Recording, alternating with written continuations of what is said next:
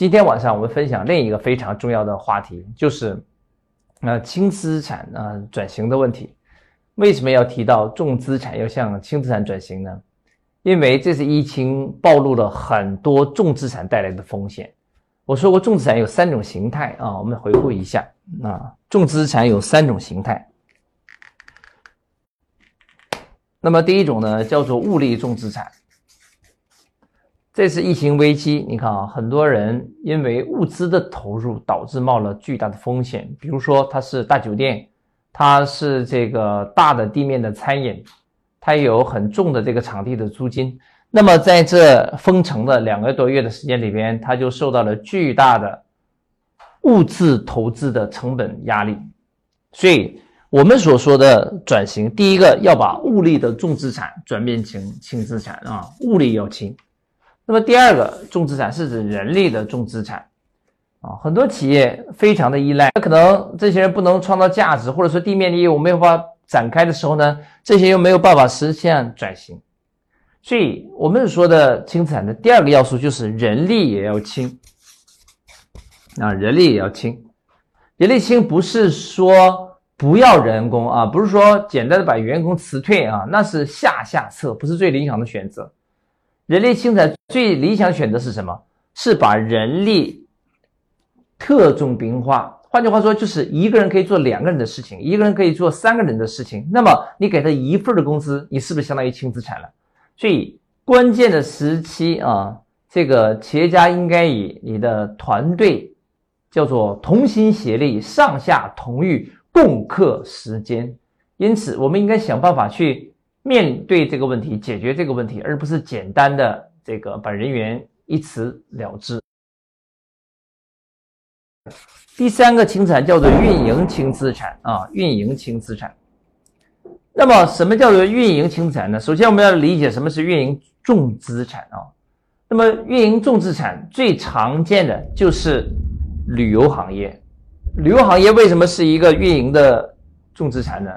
是因为它是典型的靠天吃饭的，即使没有疫情危机这样的影响，那么旅游行业也经常受到各种各样的自然天气的条件的影响，啊，比如说突然间这个刮风啦、下雨啦，或者是突然之间有一段时间交通不便啊，所以旅游行业他们有很多这个运营过程中的问题没有办法通过自身力量去解决，特别依赖于外界条件的配合。没有办法控制很多运营过程中出现的风险跟麻烦，所以这也叫做运营重资产。那么，在我们来看，就要把它由重资产改成轻资产啊。所以在我们企业经营过程中，要减少外界因素对我们的影响，那么就叫做运营轻资产。尽量让整个运营交付过程中相对比较简单、容易标准化的复制啊，那么就叫做运营轻资产。好，那么我们以上我们就回顾了一下运营重产跟运营轻资产啊，人力重产跟人力轻产，物力重产跟物力轻资产的区别。所以以上三者全都变轻，才叫真正的轻资产。三者全部变轻，才是真正的轻资产啊。那么具体该怎么实现三者都变轻呢？我们今天晚上跟大家讲一系列的案例。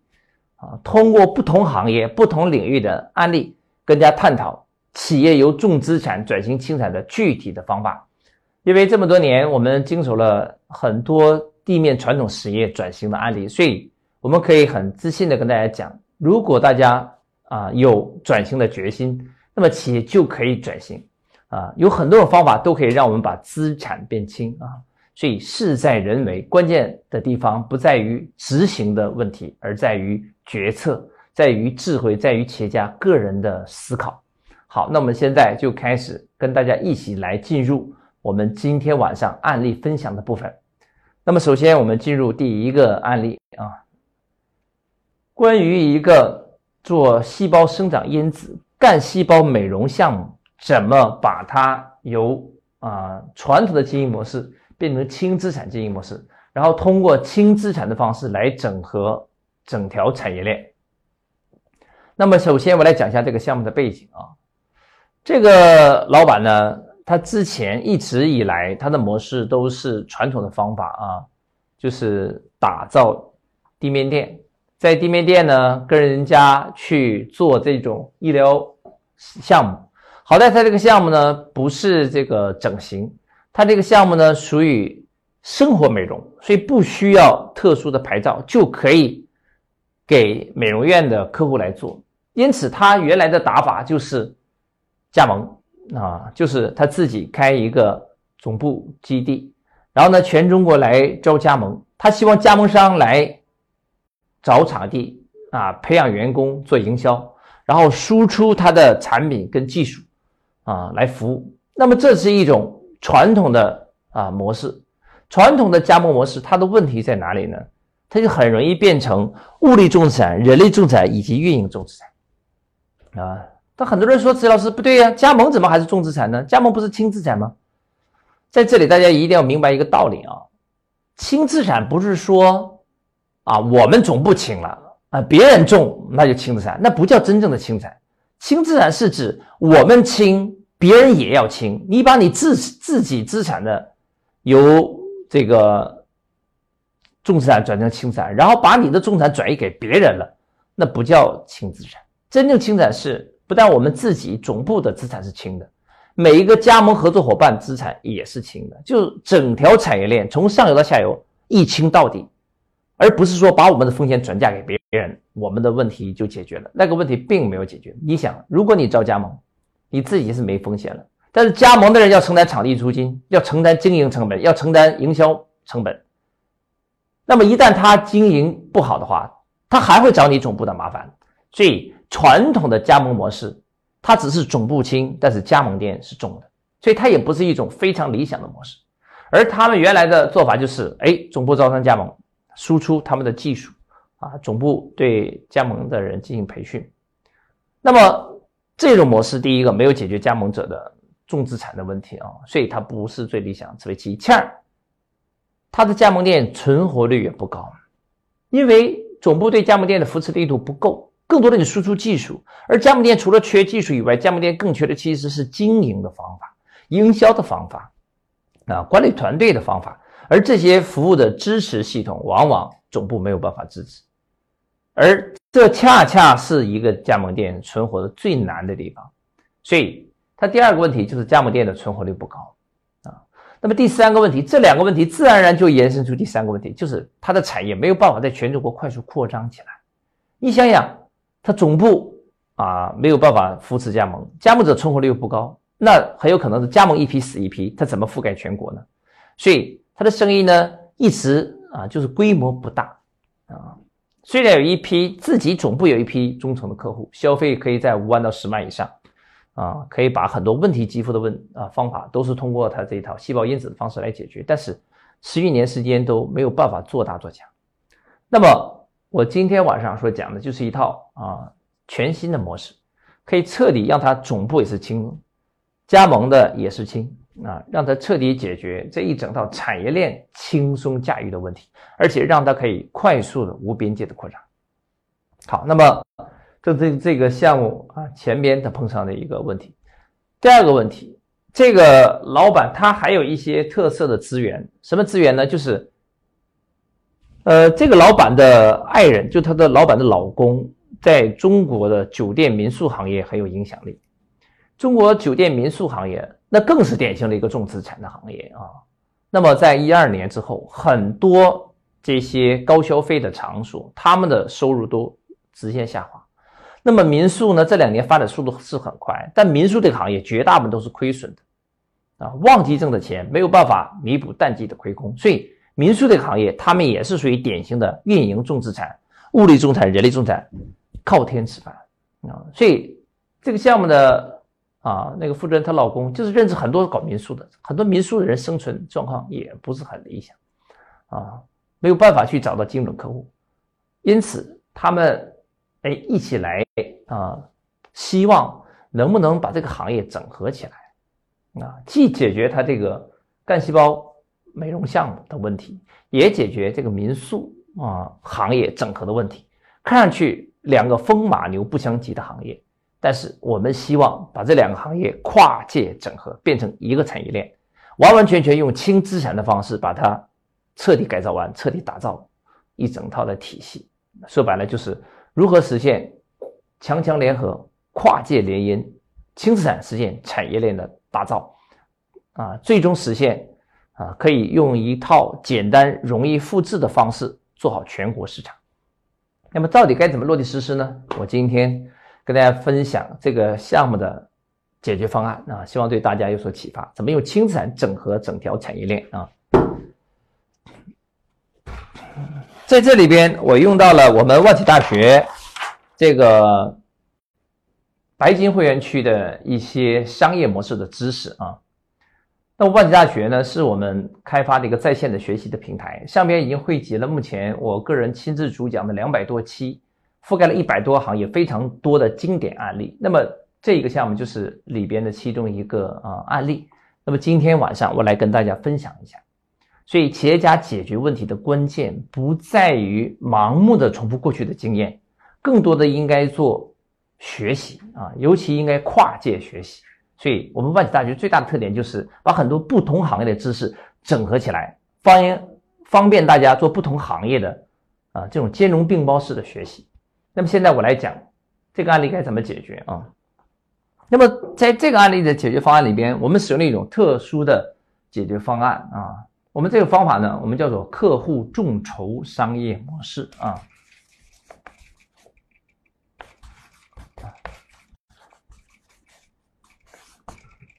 叫客户众筹模式。那么现在我来解释一下什么叫客户众筹模式啊？那么众筹现在大家是耳熟能详，都是理解的啊。众筹就是大家一起来出人、出钱、出资源啊，就是众人拾柴火焰高。一起来筹措资源做大事，就叫做众筹。这个不用多说了啊，大家都理解。那么客户众筹是什么意思呢？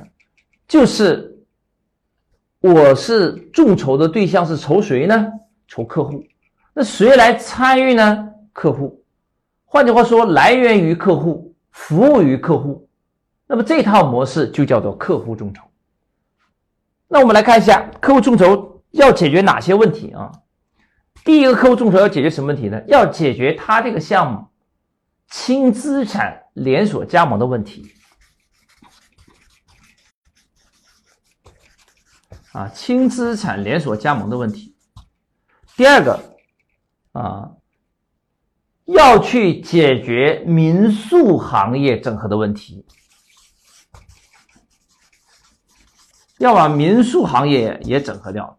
但是这种整合也是怎么整合的呢？也是轻资产整合的，也是轻资产整合的。第三个，要实现它这个项目的快速的扩张。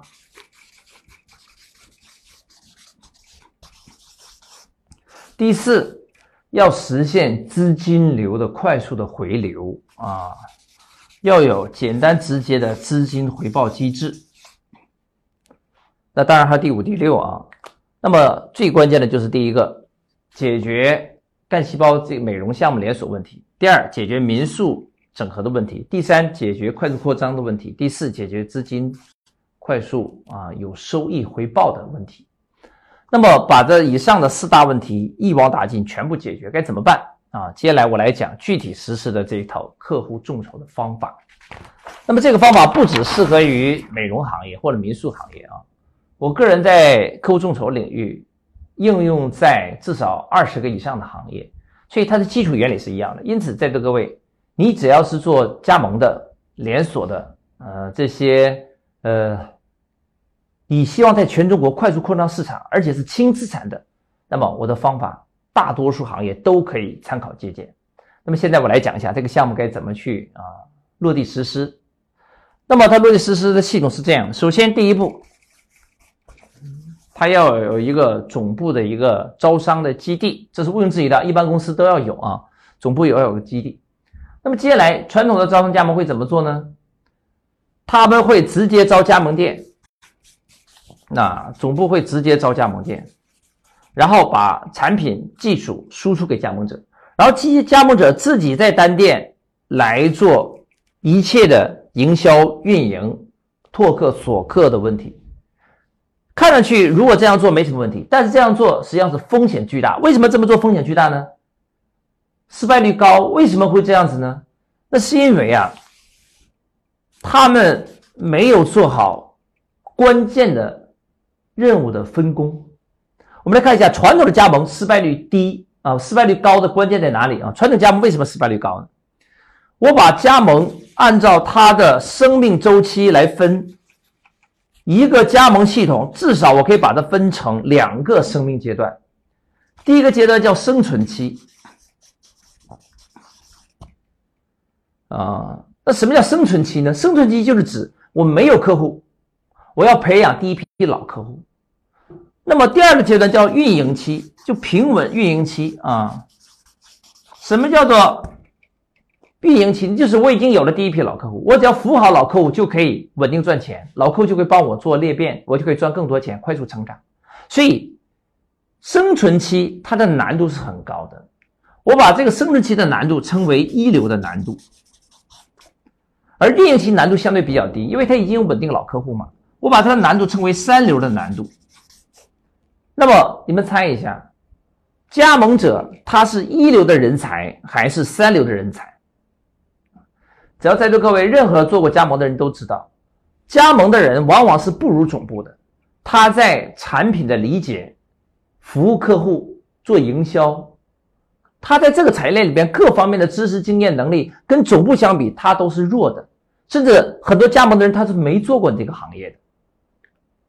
那么你让一个完全没经验的人去做最难的事，也就是生存期的事，是不是相当于是强人所难呢？所以。加盟的人，他们是三流的人，啊，从这个事业来讲，他们没有知识、没有经验、没有能力，所以他们相对这个事业能力来讲，他们是三流的人。